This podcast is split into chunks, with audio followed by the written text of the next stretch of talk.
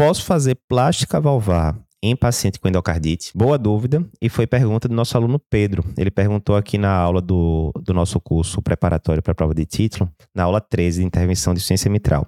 Ele perguntou o seguinte: sobre o reparo de válvula mitral nos casos de perfuração por endocardite, né? Eu lembro de já ter discutido isso na época da residência, né? E geralmente, quando você tá lá com a perfuração da, da, da válvula. Se você fizer apenas plástica, isso não pode perpetuar o foco infeccioso, né? E aí, principalmente eu estou colocando ali, estou ponteando, estou colocando PET, alguma coisa do tipo, que possa ser material para se assestar o, a bactéria continuar. Como é que fica isso? Então, boa pergunta. Dando o contexto geral, né? A gente sabe que tem algumas situações que evoluem bem fazendo é, plástica valvar, né? Se a gente vai para insuficiência mitral, por exemplo, o caso clássico, aquele paciente que tem prolapso da cúspide posterior da mitral, né? Por que que plástica é melhor nesses casos? Primeiro, tem estudos mostrando, né, que isso aí tem repercussão, inclusive, de sobrevida, né, no caso do prolapso, mas você não está colocando uma prótese, né? E a gente sabe que prótese, se eu coloco uma prótese biológica, no minuto zero ela está começando a se desgastar para eu ter que trocar daqui a uns anos. Se eu coloco prótese mecânica, tem toda a, a dor de cabeça, entre aspas, da anticoagulação a longo prazo. Se eu faço a plástica, primeiro, eu não tenho essas complicações de prótese.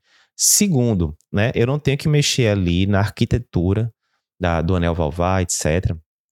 Ah, e eu não corro o risco de perder ali a, o, o esqueleto que sustenta o ventrículo esquerdo, digamos assim, né? Existe um esqueleto fibroso ali perivalvar, que mantém o ventrículo esquerdo com o formato tradicional dele, aquele formato meio que embala, como a gente chama, né?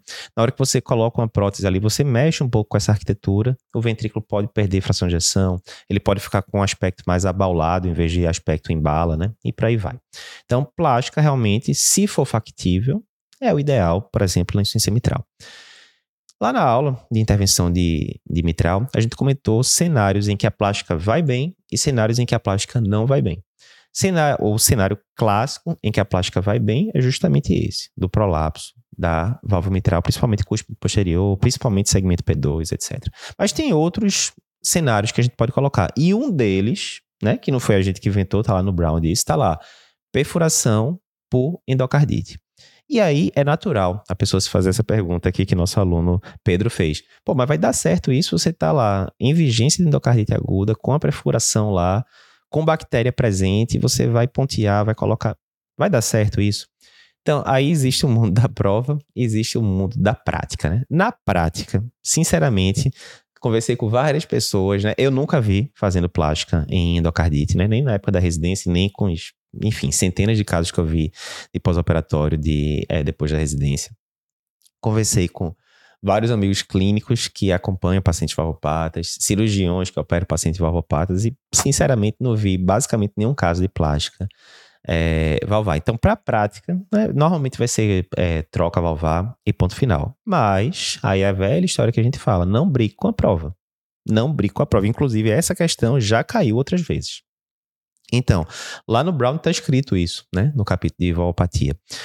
E qual seria a lógica, teoricamente? Ah, você está lá com uma válvula totalmente destruída, com claramente bactéria presente assim ainda, né? Talvez até abscesso, aquela coisa ali e tal. Você fazer plástica realmente seria difícil, mas às vezes você tratou o paciente com antibiótico, terminou não operando de cara, né?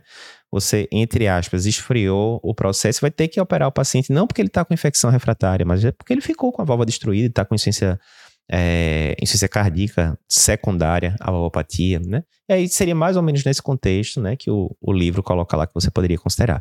Mas, mais uma vez, prática clínica, né? Basicamente, se você está vendo aqui o, o vídeo no YouTube, se está no, escutando no podcast, você tem experiência com isso, manda inclusive mensagem para a gente que a gente tem interesse em saber.